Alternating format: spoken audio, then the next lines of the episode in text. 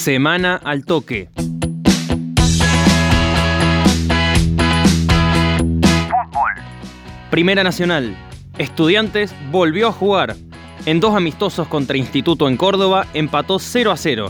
La palabra de su entrenador, Marcelo Vázquez.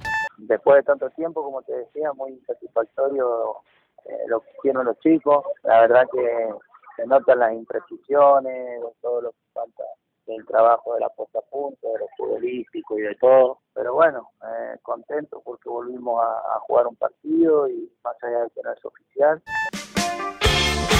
Florencia La Tora Rodríguez volvió a los entrenamientos con San Lorenzo de Almagro. La oriunda de Pascanas regresó a Buenos Aires y tras dar negativo en el test de coronavirus, se sumó a las prácticas del ciclón. Yo tengo objetivos eh, que quiero cumplir, que quiero lograr.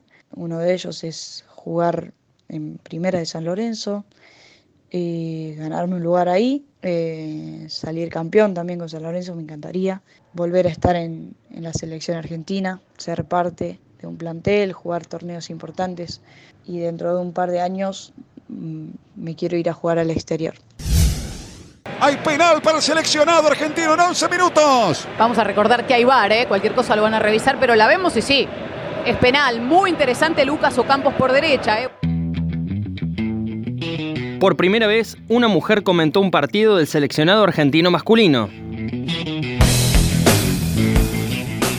Ángela Lerena participó de la transmisión de la televisión pública. Mónica Santino, una de las voces más experimentadas en la lucha por la igualdad de género en el fútbol, opinó lo siguiente al respecto.